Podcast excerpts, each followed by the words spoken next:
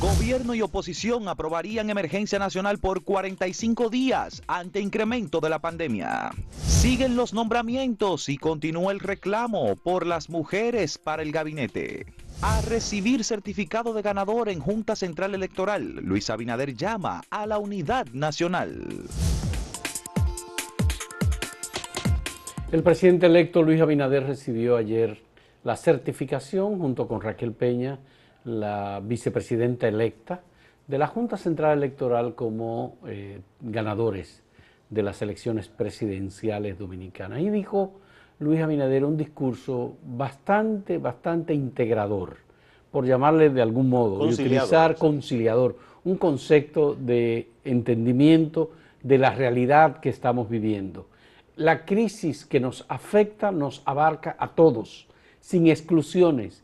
Y hay mensajes que está dando eh, Luis Abinader que son mensajes de un estadista, que son mensajes de tranquilidad, que son mensajes de trabajo común, que son mensajes de integración. Yo creo que sumamente importante. Ayer el Gustavo Montalvo, el ministro de la presidencia que saldrá en los próximos días y que será sustituido eh, por Lisandro Macarrulla, dio un discurso a las 7 de la noche sobre la situación del COVID y la emergencia en la que nos encontramos. Dijo unas cuantas palabras para explicar la solicitud del presidente Danilo Medina luego de consultar con la comisión del gobierno entrante, y para, para decir que estamos en una situación verdaderamente crítica. Y cuando escuchábamos a, Gustavo Montalvo, pensábamos, ¿qué pasó en el pasado gobierno? que nunca quisieron llamar a la unidad nacional ni actuar de manera conjunta. ¿Cómo pasado gobierno? ¿En el actual Con el pasado gobierno, el, gobierno actual. ¿Todavía? Bueno, el gobierno actual. no es pasado. que nunca hicieron, pese a que la oposición hizo llamados en esa dirección para colaborar, para integrarse, pero obviamente había que reunirse. Nunca hubo una posibilidad. Y ahora, eh, lo que está diciendo Gustavo Montalvo tiene toda la razón. El país necesita el esfuerzo común de todos los sectores, empresariales, Yo creo que afectó a la República Dominicana el sesgo que siempre trae la competencia electoral. Cuando hay una competencia electoral, eh, está ese sesgo de que cada quien quiere sacar de alguna manera ventaja de todas las, protagonismo, las, coyunturas y entonces... Pero nadie le iba a quitar el protagonismo al gobierno. No, pero bueno, pero eso no se ve así, acuérdate que son políticos. La propia oposición recordemos, y eso hay que decirlo, estuvo renuente a aprobarle la extensión de la emergencia y se ah, decía que era un asunto electoral. O sea, no se puede ahora culpar a unos y otros porque ambos yo creo que tuvieron actitudes sesgadas, motivadas por la competencia electoral, que aquí lo electoral contamina todo. Ya eso pasó, yo creo que ambos son maduros y han dicho, no, vamos a la unidad y ya, no se puede mirar hacia atrás. Ya, pero creo que el discurso de ayer de Luis Abinader hay que ponerle las declaraciones de uno de los dirigentes del Partido Revolucionario Moderno que está manejando el tema del empleo y que ha dado el mensaje de que no va a haber cancelaciones masivas en la administración pública.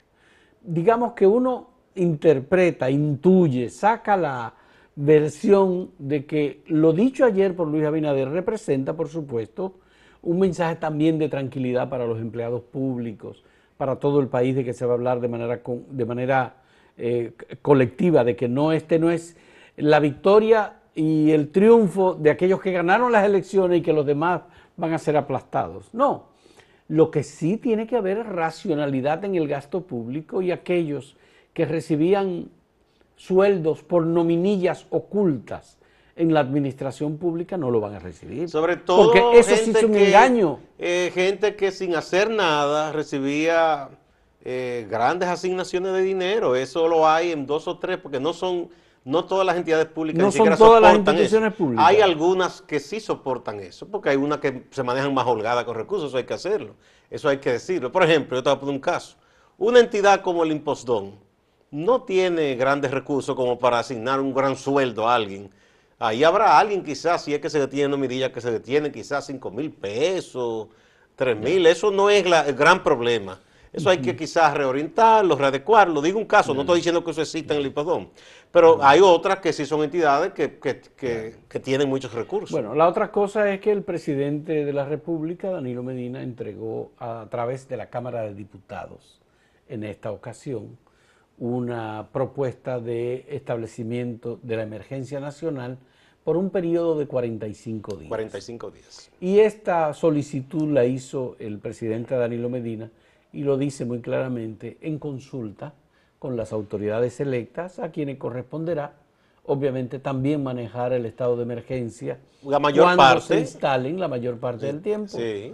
porque eh, eh, faltan falta menos de un mes para que se establezca eh, y ya José Ignacio Paliza presidente del PRM había dicho que si el gobierno solicitaba un estado de emergencia lo iban a apoyar entonces ya con que apoye el PRM y el PLD, yo creo que ya se aprueba, porque incluso aunque se negaran los reformistas y los legisladores de Fuerza del Pueblo, hacen la mayoría ya PRM y PLD. O sea que no creo que habría inconveniente. Y en el Senado uno supone que los PLDistas, consono con su gobierno, van a aprobarlo sin problemas, porque todavía son ahí mayoría absoluta. por cierto, tú recuerdas que Luis Abinader, eh, antes de ayer, eh, anunció la designación de Antoliano Peralta como consultor, jurídico, del Poder Ejecutivo y de Antonio Almonte ministro de Energía como ministro de Energía y Minas. Por cierto, dos colaboradores de acento. Antoliano Peralta publica hoy su artículo. Sí. Eh, y, el, al doctor Antonio Almonte, creo que los viernes, los, martes, los martes, publica su artículo aquí. Pues ayer la designación fue de dos personas también, solamente José Ignacio Paliza como ministro administrativo de la presidencia, que es la posición que ocupa hoy José Ramón Peralta. Muy importante posición esa. Y de eh, Carlos Díaz Morfa. Eh, no, pero esa fue anterior, la de Díaz Morfa. La de Díaz Morfa, no, fue, ayer. Fue ayer, claro, con Paliza. No, no, no, no, no. No, no, fue antes, de, fue en la noche. la información. No, no. Ya. nada más solo hay que buscarlo. Eso fue. Carlos Luciano Díaz Morfa, ministro de Defensa. Fue, en la tarde de antes de ayer. Pero ayer sí fue lo de Antonio y lo de. Eh, no, Gustavo. Que sí. Fue en la tarde de antes de ayer. Sí, míralo ahí. Bueno. Fue en la tarde de, de, ayer. De, antes de ayer. Antes de ayer. Bueno. Pues esas son las dos personas que se anunciaron eh, precisamente para dos ministerios importantes. Uno Míralo ahí, que fue el 15 de julio, ¿verdad? Uno el Ministerio de Defensa, que es un ministerio que abarca todo el aparato militar de República Dominicana, porque el Ministerio de Defensa. Ah, no, ciertamente, fue ayer en la tarde, sí, así es. Es que fue una cosa detrás de la otra. No, está bien, no vamos a ponernos a discutir por eso, porque el tiempo realmente no. Sí, bueno, eso es un secreto a vos, se lo de Díaz Morfa. Que por cierto, eh, explicó el amigo abogado Nace, eh, perdón, que aunque él estuviera retirado, no hay problema en nombrarlo. ¿Por qué? Porque él explicó los artículos de la Constitución que establecen que no tiene que ser un militar. El que, Está muy claramente establecido. En el 2010 fue que se estableció eso. O sea, que puede ser un civil. Puede ser un civil. Y como quiera él está activo. Pero bueno, hay su, siempre su, su asunto de bueno, su porque, porque, Díaz Morfa estuvo siempre al servicio y en la responsabilidad de la seguridad del expresidente Hipólito Mejía. Pero no es por eso. Eh, lo que pasa es que, y eso ojalá que él mismo encabece para que despeje toda esa duda y toda esa cosa y, y el gobierno. Hay un tapón en las Fuerzas Armadas, que no es un asunto que viene de ahora mismo. Eso viene porque hay unos fondos para los retiros que parece que se agotaron hace mucho, desde antes del gobierno de Danilo. Ocurrió con el gobierno de Leonel Fernández. Entonces, muchísimos oficiales que ya deben ser retirados y pensionados, no hay dinero para eso. Y hay un tapón porque hay muchos que son coroneles full, que ya debieron ser retirados y cuando los retiran lo tienen que ascender a general y le corresponde una paga como general y no hay dinero. Y oficiales jóvenes que quieren ascender, pero por ese tapón no pueden. Ahí es que está el problema. No, y eh, algunos oficiales eh, emitieron un documento como tratando de evitar que Díaz Morfa fuera designado ministro de Defensa. Parece que eso se divulgó. Y Pero lo que pasa es que lo hicieron anónimo. Sí, anónimo, pues, por supuesto, anónimo. Y van a dar los nombres. Oh, pero bueno. Pero además sabíamos que Díaz Morfa era una persona, porque además el PRM igualmente va a necesitar conocer o desmontar, digamos, toda la parte política que ha habido en el aparato Lo que hacen todos los gobiernos. porque todos los gobiernos hacen eso. Y si hay alguien de confianza en el aparato militar para el PRM y que conoce ah, ese que las entrañas del aparato militar, es Díaz Morfa. Sí. no, no, no, eso lo hacen todos los gobiernos. De hecho, el presidente Medina, antes de ser presidente, y eso está, está registrado, en una entrevista dice, siempre hay grupos. Claro que hay militares que me apoyan, hay otros que apoyan a Leonel, otro a Hipólito. antes de ser presidente dijo eso. Hacemos una pausa y pasamos con la pregunta del día, señores, que queremos que participen en esta, las respuestas. ¿Apoya usted el estado de emergencia para contener la pandemia, como lo solicitó el presidente Danilo Medina, de 45 días más en estado de emergencia, incluyendo toque de queda? Participe con hashtag acento pregunta en YouTube, en Twitter, en Facebook y cualquier otra red. Así es. En un momento retornamos.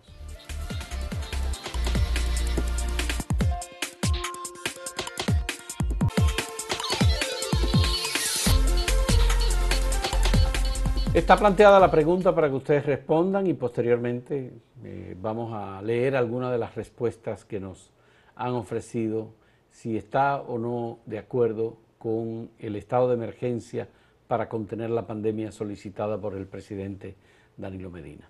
Este tema de la pandemia, por supuesto, que genera mucha preocupación y que está en alarma por, por la cantidad de casos que estamos teniendo en República Dominicana y porque algunos países han comenzado a anunciar medidas restrictivas para eh, República Dominicana, viajeros desde República Dominicana o que sus eh, ciudadanos puedan visitar la República Que retomaron, porque la habían hecho antes, la habían dejado sin efecto y volvieron a retomarla. Eh, Reino Unido, España, Italia. Italia han tomado medidas restrictivas diciéndole a sus ciudadanos no visiten República Dominicana. Y Estados Unidos también. Y Estados Unidos también tomó la decisión de que sus ciudadanos no visiten República Dominicana. Esto tiene muchísimo que ver con los datos que vamos ofreciendo y porque tuvimos un proceso electoral en el que se tomaron medidas en los días previos a estas elecciones y las elecciones mismas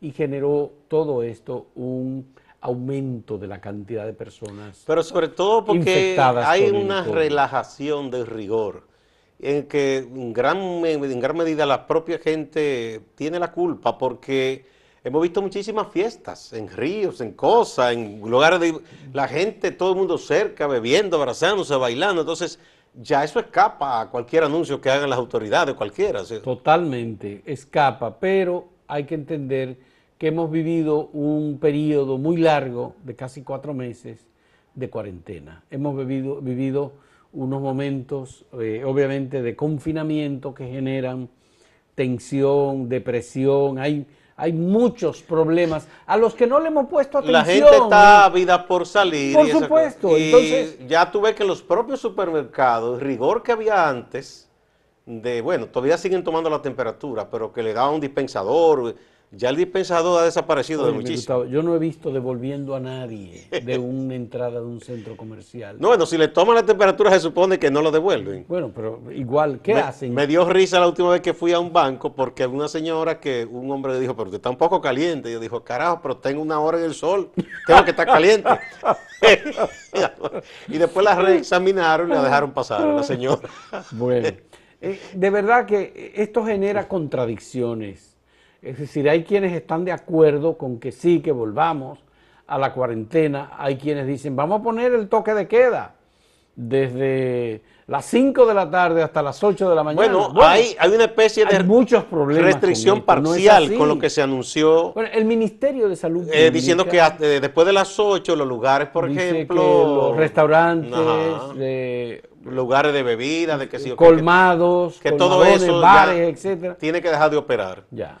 Eso, eso es muy discutible, pero de todos modos es un interés en poner limitación al movimiento. Ahora bien, dos cosas, Fausto.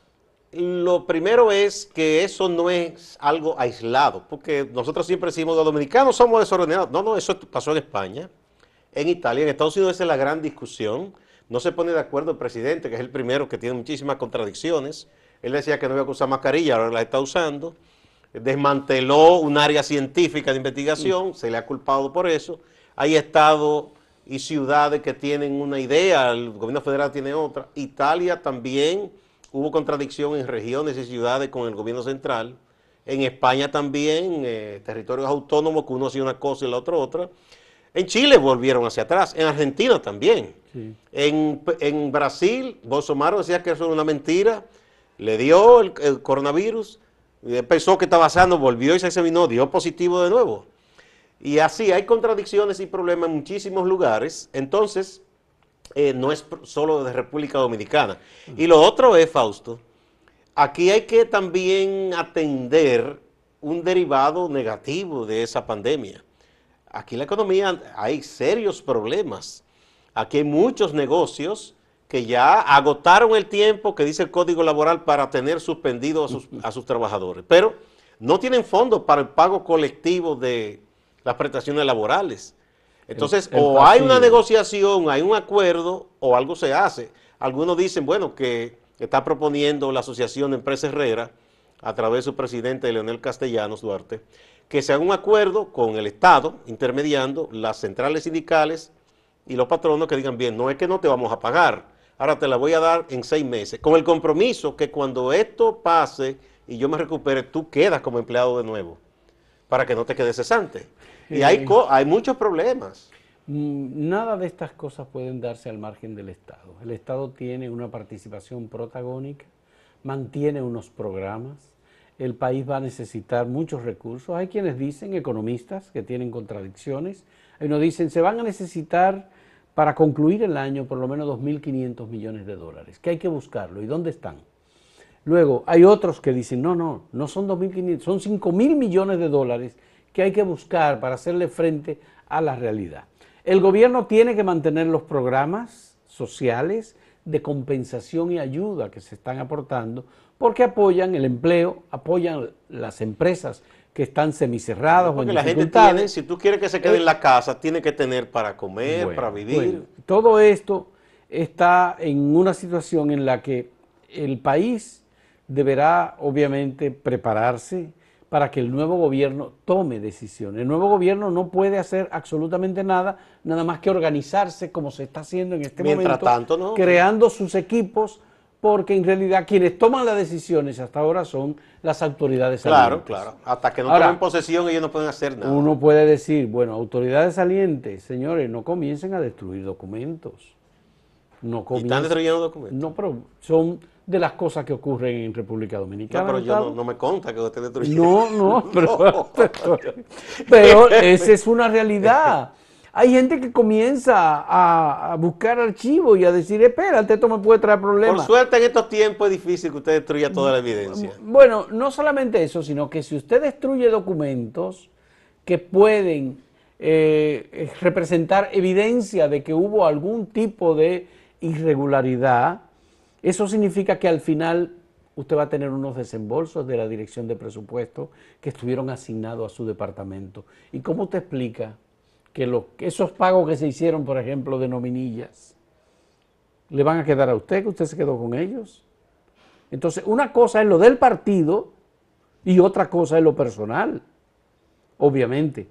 Entonces, es importante que se maneje la situación con eh, delicadeza y con respeto. Lo que es del partido, porque le impusieron una nominilla, es un problema que el partido y el gobierno saliente van a tener que explicar. Pero no puede ser que se comiencen a destruir papeles en la administración pública.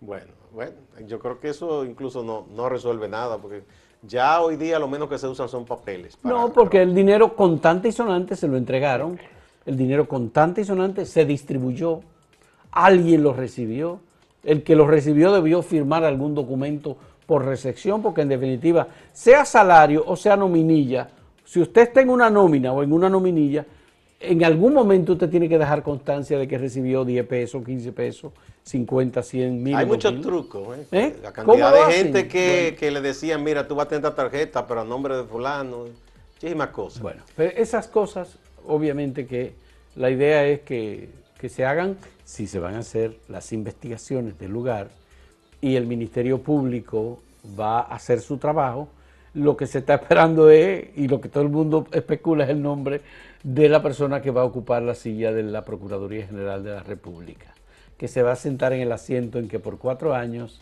se ha sentado Jean Alain Rodríguez. Bueno. Eh, tenemos ya alguna respuesta, ok, o vamos a la pausa ahora. Ah, vamos a la pausa y cuando retornemos veremos algunas de las respuestas de nuestros amigos televidentes.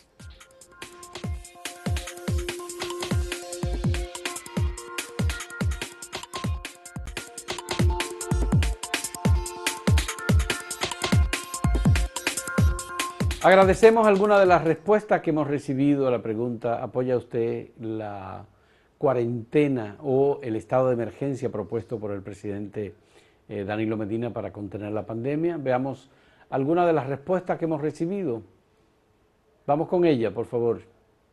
Bueno, apoya usted, yo mismo, dice, eh, en respuesta, que sea extremo, dice. Que no sea extremo. Ah, que no sea extremo, porque la economía no lo aguantaría. Ahora control en las áreas de más aglomeración. Conglomeración, dice. Bueno, vamos a la otra. Ah, bueno. Sonja dice, está bien el estado de emergencia, el toque de queda también todos los días. Las autoridades a disciplinar la gente que viole, a ver si entendemos la gravedad de la situación con esta pandemia, distanciamiento social, mascarilla obligatorio. Obligatorio, bueno. La siguiente respuesta. Daniel, Darinel Marcos. Todo lo que haga el PRM lo apruebo. Ese PRMista por lo menos. Muy entusiasta. ¿Verdad? Muy entusiasta. Niurka Pimentel, eso no va a controlar la pandemia. Cuando estábamos cuarentena, tantas personas en su casa y salía una sola y contagiaba a la familia. A la familia, bueno.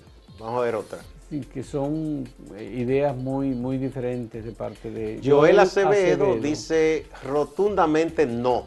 Volveremos a ver las mismas pendejadas los fines de semana, colmadones llenos, gente sin mascarilla, como si el COVID solo se contagia de noche. Salga a la calle a ver cuántas personas andan con la mascarilla mal puesta en el día y amontonada.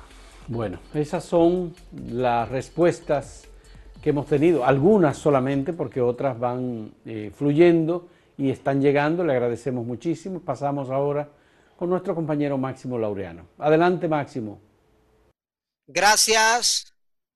Pesar por la muerte de la señora Dilce Altagracia Peralta de Capellán, madre del empresario Fernando Capellán. La señora Dilcia Altagracia Peralta estaba recluida en el Hospital Metropolitano de Santiago, aquejada de algunos problemas cardíacos. Fernando Capellán ha escrito un mensaje en su Twitter en el cual agradece las expresiones de solidaridad de personas cercanas a la familia. Hace menos de un año falleció el señor Juan Fernando Capellán, padre del empresario. También mucho pesar por la muerte de la doctora Ginette Pérez, pediatra del Hospital de Atención Infantil, doctor Arturo Grullón. Las informaciones que se han obtenido al respecto dan cuenta de que la doctora Pérez murió afectada por coronavirus. Hoy en el Palacio de Justicia de Santiago se estaría conociendo la medida de coerción contra los cuatro implicados en el presunto robo de 37 millones de pesos en la Junta Electoral de Santiago. Dinero que según las autoridades luego fue recuperado. Recordamos que se aplazó para este 16 de julio la medida de coerción porque dos de los imputados no tenían representación legal. Los imputados son como cabecilla Joel Antonio Durán Tavares, también está el regento del ejército de la República Dominicana, Juan Carlos Fortuna, y los rasos Jorge Luis Peña y Starling Rosario del Rosario. Esos son los imputados.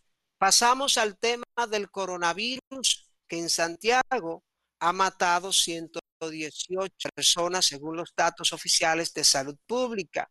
Los casos acumulados positivos son 3.964.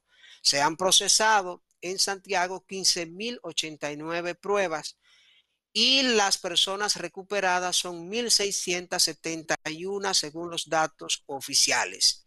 Ayer se esperaba que habría un operativo, un cerco epidemiológico que se va a poner en los barrios de la zona sur de Santiago, pero el ministro suspendió su visita y será este viernes cuando se llevará a cabo este proceso.